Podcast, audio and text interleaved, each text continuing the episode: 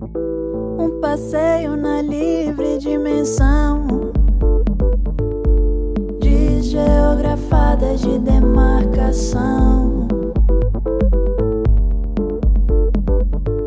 Olá, bem-vindos a mais um podcast do Redação de Elogia e no podcast de hoje vamos falar da competência 2 da prova do Enem, a competência 2, que é a competência do conteúdo, também chamada de competência do repertório sociocultural.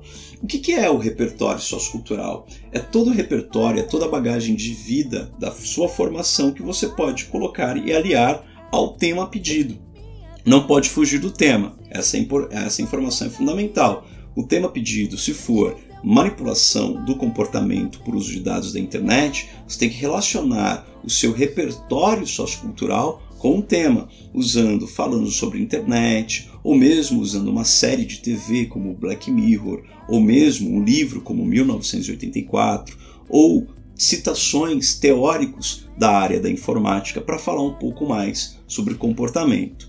Bom, aí temos também outros elementos importantes. Nesse repertório sociocultural, você pode trazer elementos da própria coletânea. Mas pode copiar a coletânea? Não, não pode copiar a coletânea. Mas eu posso dialogar com a coletânea? Pode. Você pode e deve dialogar com a coletânea. Você pode interpretar e você pode fazer uma reflexão acima do tema e aquilo que é colocado na coletânea. O que não pode de jeito nenhum é copiar trechos da coletânea. Você pode dialogar com elementos da coletânea trazendo para o seu repertório sociocultural. Esse elemento vai ser verificado pelos corretores se a origem do repertório está ou não ligada aos textos motivadores. Se não estiver ligado aos textos motivadores, devem ser verificados se há ou não uma legitimação. Mas a competência 2, para atingir a nota máxima, como nós fazemos? Bom, é o mesmo caminho dos últimos anos. Deve-se desenvolver o tema por meio de uma argumentação consistente, clara, a partir de um repertório sociocultural produtivo e apresentar excelente domínio do texto dissertativo argumentativo. E o repertório deve ser legitimado. Ele tem das várias áreas do conhecimento. Você pode usar citações e suas definições. Vamos dar um exemplo. Você pode usar a definição de menoridade intelectual de Immanuel Kant. Ah, mas eu não sei muito filosofia. Eu posso usar algum outro conceito, algum outro elemento e as definições? Pode. Você pode usar uma série de TV, você pode usar um filme, né, onde haja um conceito, ou um exemplo, ou dados estatísticos sobre aquilo, você pode usar documentários. Nada melhor do que documentários para a gente usar. E livros, não é? informações, pesquisas, fontes que sejam fontes de qualidade. Informações, citações e fatos de áreas do conhecimento valem muito, tais como fatos ou períodos históricos.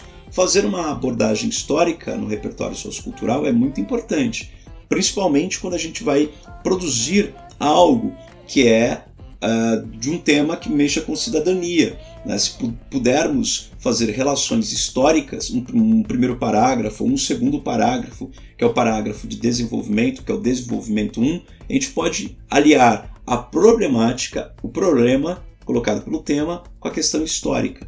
Mas é interessante também, a hora que a gente faz a problemática da questão histórica, fazer um paralelo com a atualidade. Então, esse misto entre história e atualidade dão consistência e propriedade para quem está escrevendo. Sendo assim, o vestibulando, quem estiver fazendo a prova do Enem na competência 2, vai ser muito melhor avaliado. Aí cabe a você escolher uma série, um filme, uma citação, um poema, um verso, uma canção. Cabe a você escolher aquilo que é mais aprazível para ser usado na sua redação. A redação é sua, o texto é seu. Se sinta bem em escrevê-lo, principalmente para desenvolver um tema que envolve tantos elementos ligados à cidadania e defesa dos direitos humanos. Ficamos por aqui, nos encontramos no próximo podcast do Redação de Até lá!